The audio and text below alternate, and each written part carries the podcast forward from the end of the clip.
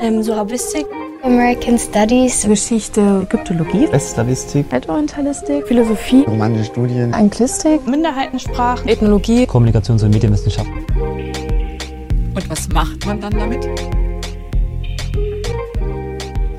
Ich bin Mareike, habe selbst Geisteswissenschaften studiert und mich immer wieder mit der Frage geplagt, und was macht man dann damit?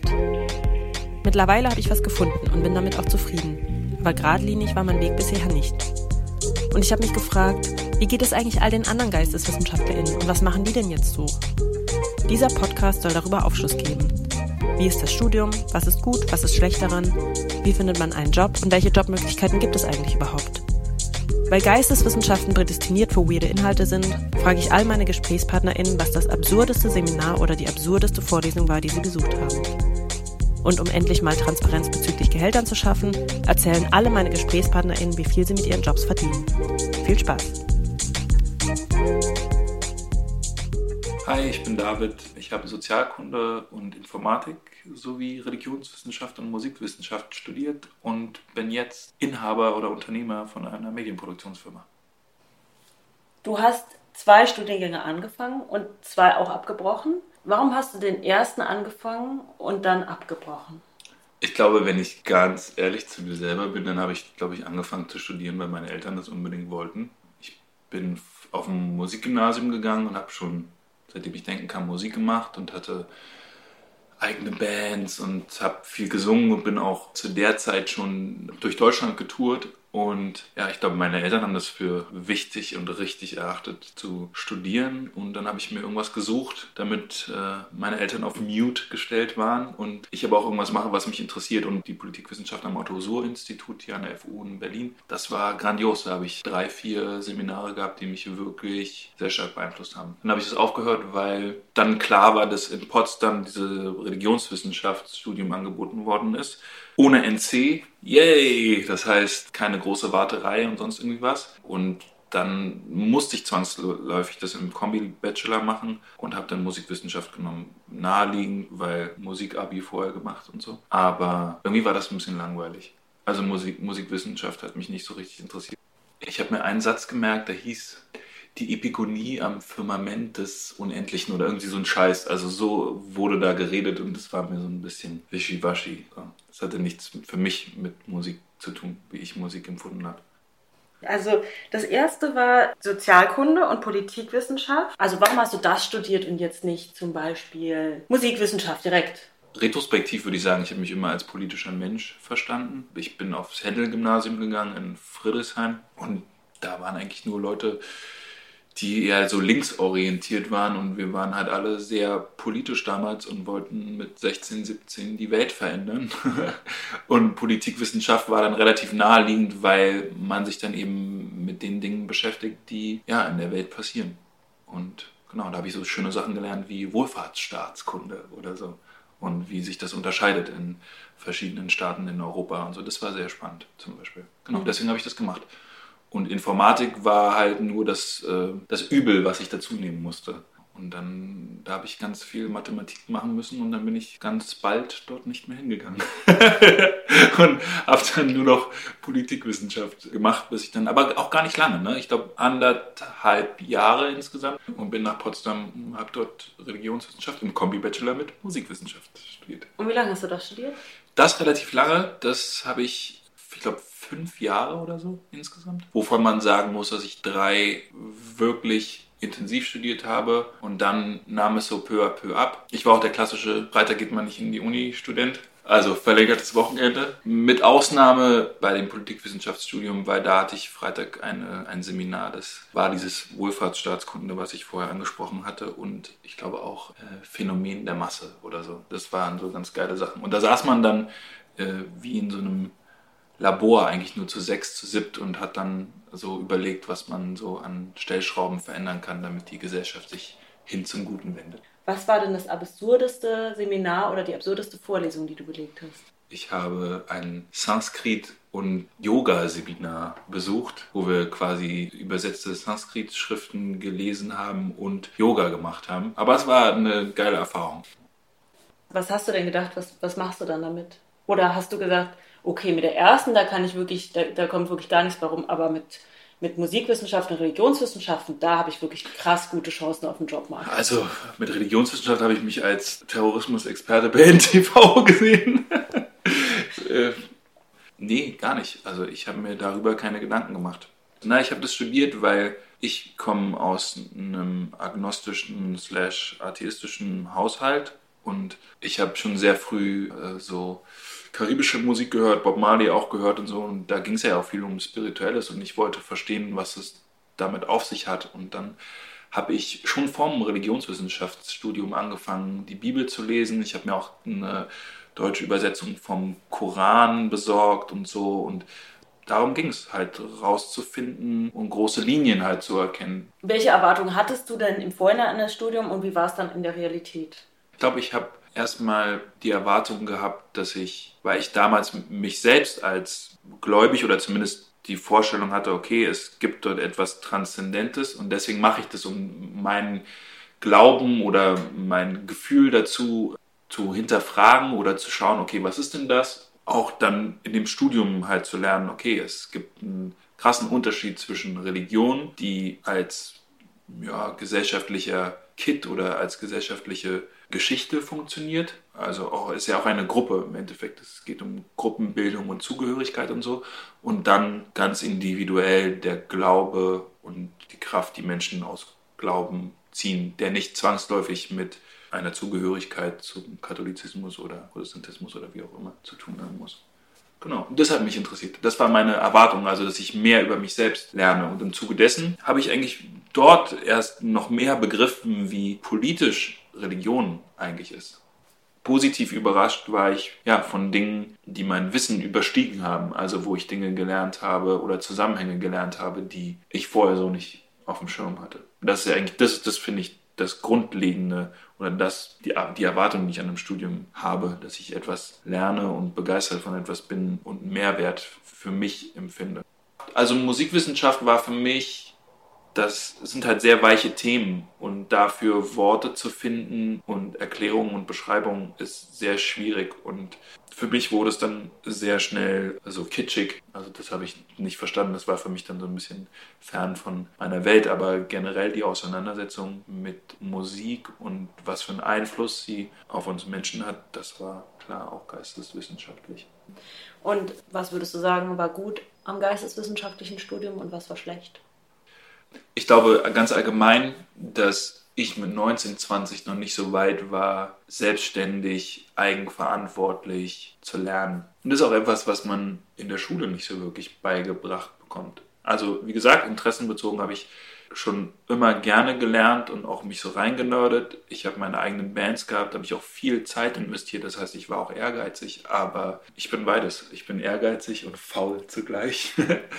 Und wenn es sehr, ja, sehr locker ist, dann fehlt vielleicht manchmal so ein bisschen der Halt. Und das hat mir, glaube ich, beim geisteswissenschaftlichen Studium so ein bisschen gefehlt, würde ich vielleicht sagen. Aber das würde ich gar nicht aufs geisteswissenschaftliche Studium per se schieben, sondern einfach, wenn ich mit 25, glaube ich, angefangen hätte zu studieren, dann hätte ich einen anderen Startpunkt gehabt vom Wissen her, wie lerne ich, ich kenne mich besser, ich weiß, wie ich funktioniere und dann kann ich Dinge ganz anders angehen bei manchen Themen brauchst du auch einfach eine geistige Reife oder auch eine, eine Altersreife, um Sachen besser zu durchdringen, glaube ich.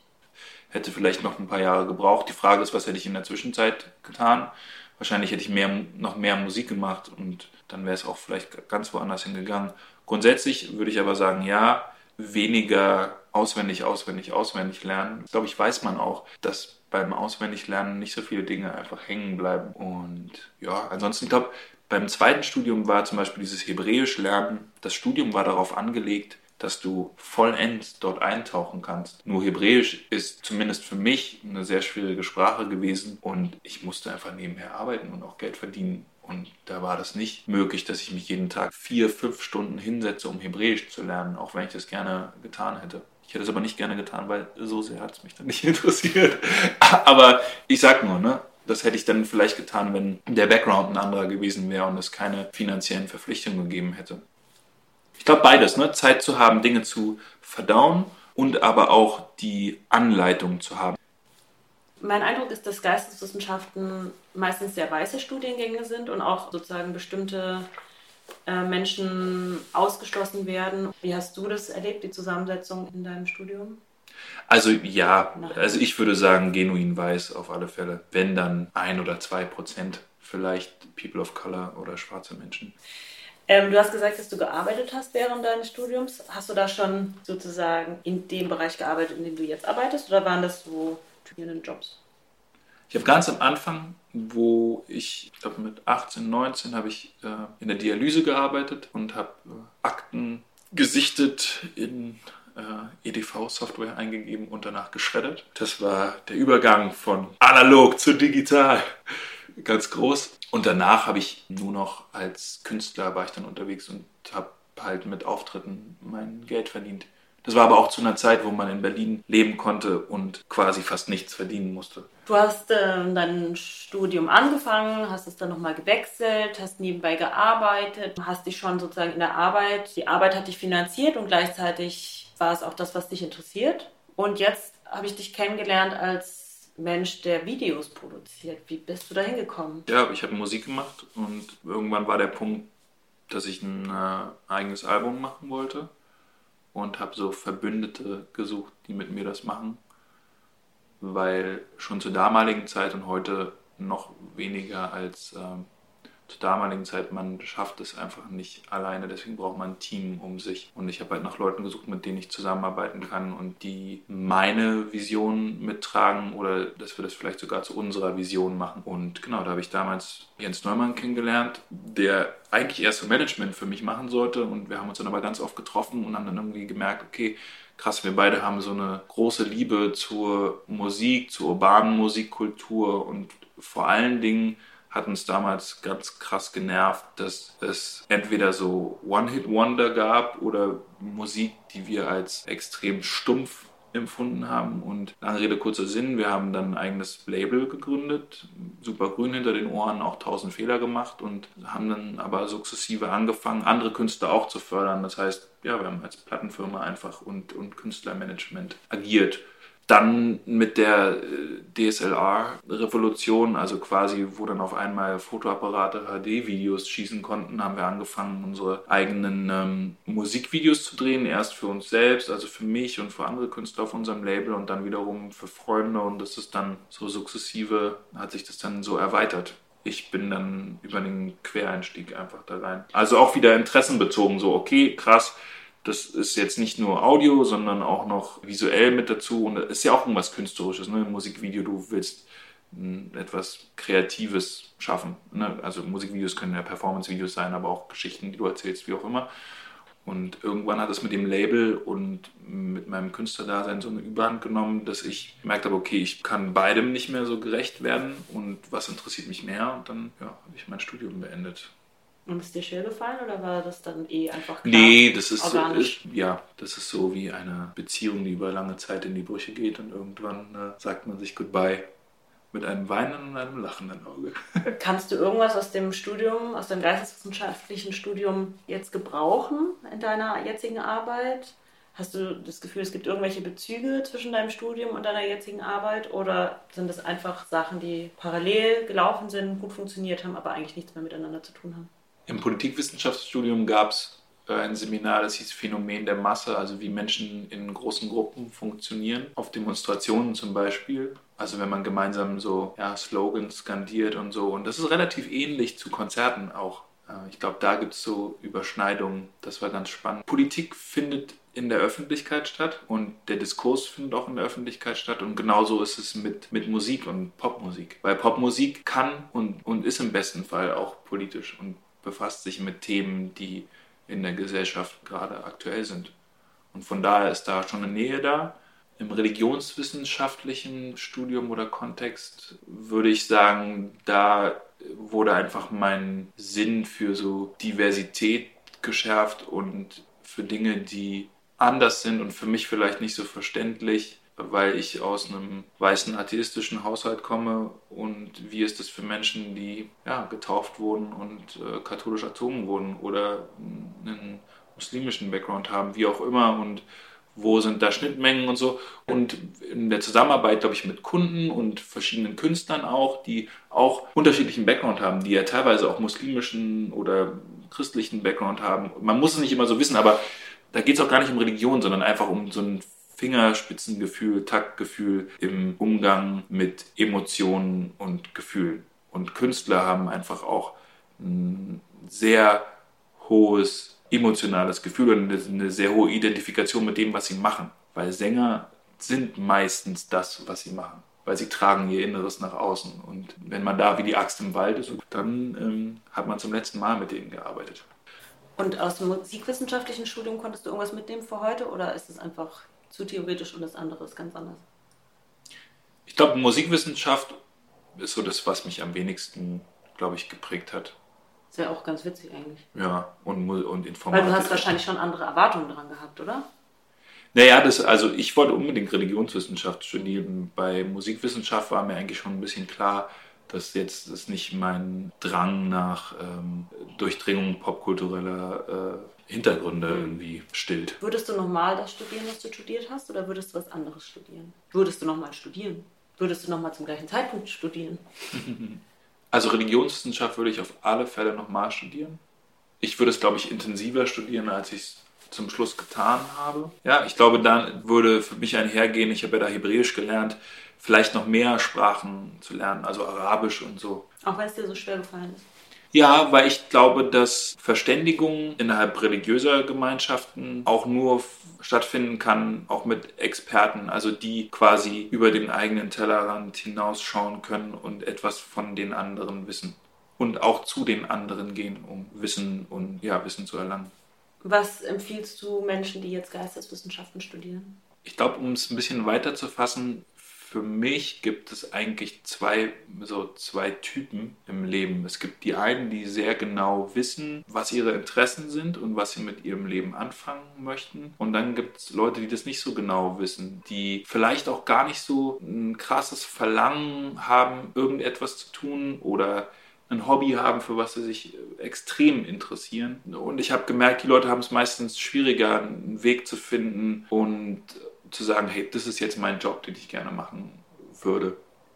Deswegen kann ich da, also Tipps geben schon mal gar nicht. Ich kann immer nur wieder von mir sprechen und vielleicht, wenn ich jetzt so ein bisschen zurückschaue, weil das ist jetzt auch schon, weiß ich nicht, zehn Jahre her, dann würde ich, glaube ich, immer wieder das machen, zu sagen, hey, mach das, was dir Spaß macht. Spaß klingt so bekloppt, weil das würde bedeuten, alles, was du im Studio machst, macht Spaß. Und da gibt es genauso wie in jedem Job, den du machst, Dinge, die dir nicht gefallen und wo du dich durchbeißen musst, weil das einfach dazugehört, weil es Pflichtseminare gibt und so, denen du nicht entkommen kannst. Und so wie Hebräisch. Hebräisch konnte ich nicht entkommen, das musste ich machen. Und auch darüber lernt man was und man lernt dort auch etwas über sich selbst. Also wie überkommt man Dinge, äh, die einen vielleicht am Anfang nicht interessieren, wie schafft man es, sich selbst zu motivieren, wie auch immer. Und dann, das ist auch wieder so eine Beobachtung, die ich gemacht habe, da kann man mir jetzt zustimmen oder nicht, aber ich glaube, dass sich sehr wenige Menschen wirklich mit sich selbst beschäftigen. Also wir lenken uns lieber ab, gucken Netflix, schauen in unser Mobiltelefon, was auf Instagram gerade geht oder so. Das heißt, viele wissen eigentlich ja gar nicht wirklich über sich Bescheid und was sie wirklich im Inneren interessiert oder antreibt. Ich glaube, wenn man das schafft, rauszufinden, was man möchte, und das kann man über ein Studium tun, muss es aber nicht zwangsweise tun, dann, ähm, dann ist das ein guter Weg zu wissen, was man vielleicht nachher machen möchte. Aber ich glaube, ey, das ist wie überall reinschnuppern. Keine Ahnung, ich glaube, es gibt ja eh heute fast keine festen Verträge mehr, sondern befristete Verträge über ein, zwei Jahre und dann kannst du auch locker sagen, hey, okay, nach einem Jahr, das ist nicht mein Ding, dann gehe ich woanders hin und probiere was anderes aus. Und wenn man das mit Anfang 20 macht, wann fangen die Leute heute an zu studieren? Mit 18, 19.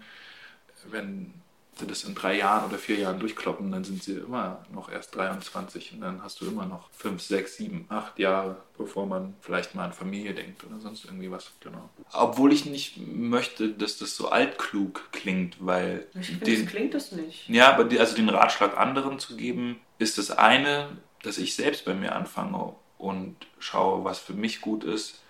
Auch ich schaffe es nicht, mich zu motivieren und äh, ich lenke mich auch gerne ab. Ich schaffe es dann ab und an, wenn der, wenn der Druck zu groß wird und ich Abgaben habe und so, dann schaffe ich es einfach, mich zu fokussieren oder ich weiß, wie ich mich so ein bisschen austrickse, dass ich es schaffe, mich zu fokussieren. Und ich, glaube, sich immer wieder, sich Verbündete zu suchen, mit denen man gemeinsam rumnörden kann. Wenn du es selber weißt und es sich selber für dich gut anfühlt und du vielleicht ein, zwei Weggefährten hast, dann ist das gut. Und ja, ich glaube einfach, dass ich dadurch, dass wir jetzt nicht jeden Tag uns darüber Gedanken machen müssen, wo unser Essen herkommt, wir die Zeit haben, uns, uns, mit, uns mit uns selbst auseinanderzusetzen und zum Glück die Möglichkeit haben zu überlegen, was wir mit unserem Leben anfangen wollen. Und da bin ich, ich weiß nicht, ob man das philosophisch nennen sollte, aber ich bin dann einfach schon in, einem, in der Überlegung, wie viel Arbeit und Karriere ist mir wichtig und wie viel Familie und eigene Erfüllung ist mir wichtig und wo verzahnt sich das vielleicht auch. Also schaffe ich vielleicht etwas zu tun, was mich gleichzeitig erfüllt. Deswegen habe ich das ja auch selbstständig gemacht und, und immer noch und Filme und so, weil mich das grundsätzlich interessiert. Aber auch da gibt es halt Drawbacks und Sachen, die mir keinen Spaß machen. Also, keine Ahnung, Events, Filmen ist jetzt kein. Das ist wie Klausuren schreiben, das macht keinen Spaß. Was würdest du sagen, verdienst du auf einen Monat gerechnet, durchschnittlich? Also ich glaube, jeder, der sich irgendwann selbstständig gemacht hat, kennt ein bisschen den Werdegang. Man arbeitet einen Teil seiner Zeit noch Teilzeit, also in der Übergangsphase, so ein, zwei, manchmal auch drei Jahre bis das eigene Unternehmen so ins Rollen kommt. Und das war bei mir ganz genauso. Ich habe äh, zeitlang noch in einem Synchronstudio ähm, gearbeitet und dann so Synchro-Texte redigiert und solche Sachen.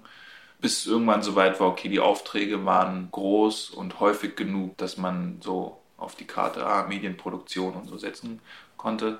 Dann ist es bei mir schwierig zu sagen, weil wir sehr idealistisch an die ganze Sache rangegangen sind. Das heißt, wir haben viel von dem Geld, was wir bei den Medienproduktionen verdient haben, also ich und mein Kollege, haben wir viel einfach reinvestiert. Also wir haben Geld in Künstler gepackt. Und ja, meine Entscheidung jetzt nach zehn Jahren ist, dass ich äh, mit der Plattenfirma aufhöre, weil es einfach eine einerseits eine Kosten-Nutzen-Rechnung ist und aber auch eine emotionale Geschichte ist. Also okay, am Anfang war das für mich wichtig, Künstler zu unterstützen und da auch viel reinzugeben, aber es ist ein sehr kompetitives Geschäft und auch äh, etwas, wo du sehr viel investieren musst. Wie immer in vielen kulturellen Bereichen, wenn es um Erfolg und Misserfolg geht, ist das auch so eine kleine Lotterie. Ne? Es gibt so ein paar Stellschrauben, an denen man drehen kann, aber Du kannst nicht im Vorhinein wissen, ob eine große Menge an Menschen deinen Künstler dann abgöttisch liebt und zu seinen Konzerten kommt.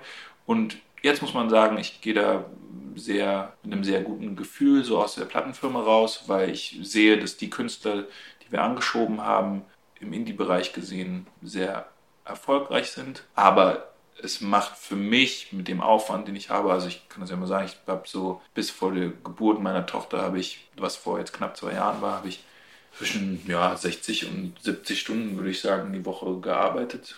Ist auch immer so ein bisschen fließend, man kann das auch immer nicht sagen, weil als Selbstständiger betrügt man sich dann manchmal so ein bisschen auch selbst. Ah, man geht nochmal schnell rüber, macht nochmal schnell was und dann sind doch wieder zwei Stunden vergangen. Aber in der Regel, ja, habe ich von um 9 um 10 bis abends um 10 gearbeitet und manchmal auch länger mit Nachtschichten und wie auch immer. Verdient, ja, verdient habe ich sehr wenig. Also mit den ganzen Investitionen zusammen würde ich sagen, ich habe im Monat 1,3 oder so.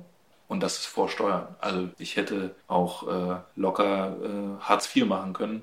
Und, aber darum ging es ja lange Zeit überhaupt nicht. Ne? Sondern es ging erstmal darum, okay, ich will Musik anschieben, ich möchte Dinge tun. Und das Verrückte ist halt, am Ende des Monats halt mit so wenig Geld dazustehen und auf der anderen Seite aber Verantwortung für sehr viel Geld zu haben keine Ahnung, Projekte zu machen, die 15, 20, 30.000 Euro wert sind, wo du aber, wenn du am Ende alle bezahlt hast und alle Produktionskosten weg sind und so, dass du dann trotzdem halt nicht mit so viel dastehst, plus dass du halt noch in deine Künstler investierst mit auch nicht geringen Summen. Mit eben der Lotterie, okay, es kann mal der große Knall kommen und dann haben sich die zehn Jahre Arbeit gelohnt. So. Und das dann, das meinte ich vorhin mit so einer emotionalen und auch einer Kosten-Nutzen-Rechnung, okay, will ich jetzt nochmal fünf oder zehn Jahre investieren in die Künstler? Wissen tut man nie, was bei rauskommt. Nein, möchte ich nicht. Ich möchte mehr Zeit für meine Familie haben und ich möchte ein bisschen mehr Geld verdienen. Was heißt ein bisschen mehr Geld? Also es ist einfach am Existenzminimum, wenn man so möchte. Auf der anderen Seite habe ich nicht das Gefühl, dass es mir irgendwie schlecht geht oder so. Man muss aber sehen, ich würde sagen, dass ich relativ privilegiert bin, weil eben ich, wenn mir mal 100 Euro fehlen, ich zu meinen Eltern gehen kann und sagen kann, klopf, klopf, klopf. Also das habe ich, weiß ich nicht, in den letzten zehn Jahren habe ich das, glaube ich, drei, vier, fünf Mal gemacht. So. Aber das können manche einfach nicht. Ich weiß ja, dass mit dem, mit dem Geld, auch was wir die letzten Jahre schon verdient haben, dass das deutlich mehr Geld für mich persönlich hätte sein können. Aber dadurch, dass die klare Entscheidung von beiden war, also von meinem Kollegen und mir, einfach wir die Überzeugung hatten, hey, wir wollen da was machen, wir wollen Kultur voranbringen, wir wollen Musik voranbringen, wir wollen unsere Künstler fördern, wir sehen Potenzial und deswegen machen wir das. War das okay? Muss man einfach sehen, okay, hey, ich habe eine kleine Tochter, da sind andere Dinge dann auf einmal wichtig und rücken in den Vordergrund. Ich bin auch mit meiner Energie halt irgendwann am Ende. Die Jobs sind eigentlich, die Jobs sind noch ein bisschen besser geworden, sie waren vorher aber auch nicht schlecht, sie sind einfach jetzt, äh, habe ich einfach ein paar Ausgaben weniger. Hast du mal Angst gehabt, dass du keinen Job findest? Ja, klar. Obwohl du eigentlich die ganze Zeit auch schon gearbeitet hast in dem Bereich, in dem du jetzt arbeitest? Also hat sich da nicht so eine Perspektive abgezeichnet? Ich glaube, wenn man Eltern hat, die selbst unternehmerisch tätig waren, dann ist es eine andere Herangehensweise. Aber ich in meiner Familie, ich muss mal kurz überlegen, nee, stimmt nicht, meine Tante ist auch Unternehmerin, die hat ein eigenes Friseurgeschäft, mit der habe ich nicht so viel Kontakt. Aber jetzt in, in meiner, sag ich mal, Kernfamilie, also meine Eltern waren immer Arbeitnehmer ich glaube, dadurch, dass ich keine Vorbilder hatte, was die unternehmerische Tätigkeit betrifft, ist die Angst irgendwie immer da gewesen. Die ist auch so ein, Angst ist ja nicht immer was Schlechtes, sondern das ist ja auch eine Energie, die dich antreibt. Auf der anderen Seite muss ich sagen, wenn bestimmte Dinge so zusammengekommen sind, okay, du musst auf Geld warten, du musst gerade vielleicht eine schwierige Phase durchleben, eine Drucksituation, du hast Abgaben und so, dass ich dann schon mit Bauchschmerzen aufgewacht bin. Da gilt es schon über die Zeit einen Weg zu finden, wie man mit diesen Dingen umgeht. Ich weiß nicht, ob ich so der Unternehmer par excellence bin. Aber das ist das, was ich kenne. Das ist, was ich seitdem ich 19 bin mache. Weil als Künstler bist du Unternehmer, weil du deine eigene Marke voranbringen willst und dich da um deine Kohlen kümmern musst und dir Teams und Leute suchst. Und jetzt in der Medienproduktion und Plattenfirma ist es wieder das Gleiche. Das ist das, im Endeffekt, was ich kenne. Aber du denkst nie, okay, läuft nicht. Ich sehe irgendwie am Horizont irgendwann mit 45, werde ich vielleicht doch was ganz anderes nochmal machen. Nö, würde ich wahrscheinlich nicht, würde ich nicht sagen. Also ich gucke mich jetzt trotzdem um nach festen Jobs, einfach um zu schauen, was ist in der Medienbranche so möglich. Dort ist halt sehr viel frei, einfach. Aber vielleicht, ich habe Lust nochmal in die Produktion, Filmproduktion reinzuschnuppern und wenn ich da Dispo mache und dann vielleicht etwas habe, wo ich nicht so viel quasi reisen muss, dann wäre das eine Option. Mich interessiert trotzdem immer noch gesellschaftlich, also wie soll man sagen, soziale Arbeit, wenn du so möchtest, im weitesten Sinne, Vereinsarbeit und so. Ich glaube, so eine stetige Weiterentwicklung, das vielleicht der, der Bogen zum Studium, das Selbststudium, also wieder, was ich auch schon mal äh, gesagt habe, sich zu interessieren und selbst zu forschen und zu gucken, was es gibt, weil ich wir kommen, glaube ich, noch aus einer Zeit, wo wir wissen, okay, das ein, die einzige Quelle, die wir nutzen konnten, war das Buch in der Bibliothek. Und das hat sich so radikal verändert. Daran merkt man schon, wie sehr sich gesellschaftliche Interaktion und wie sehr sich Wissensaneignung auch geändert hat. Also mit den verschiedenen Medien, die wir haben. Und das wird sich auch wieder in den nächsten 10, 20 Jahren transformieren. Und da, glaube ich, am Ball zu bleiben, ist wichtig. Äh, einfach auch, damit man Jobs findet. Also mein Bereich wäre zum Beispiel, okay, was passiert jetzt mit 360 Grad Video, was mit dem ganzen VR und Immersion-Kram und so, ist das das nächste große Ding oder wird, was heißt das nächste große Ding, das ist ja schon... Aber wird es noch mehr Einzug halten in, in genau. den Mainstream? Oder ist 2D klassisches Film das, was ich mag? Geschichten erzählen, ist, das ist eigentlich das Spannende, ne? am audiovisuellen, so Geschichten erzählen, Themen finden, Leute bewegen, weil ich habe jetzt gerade wieder äh, ein Musikvideo gesehen, was komplett auf dem Handy gedreht worden ist, von einem Laien mit einem Gimbal und da gibt es ein paar Sachen, die würde ich kritisieren, aber grundsätzlich ist das für, glaube ich, viele Konsumenten oder für viele Leute, die das schauen, überhaupt nicht mehr unterscheidbar. Also dann ist vielleicht mein Job auch irgendwann obsolet. Und dann muss ich auch mich vielleicht weiterentwickeln und gucken, welche Richtung bewege ich mich weiter.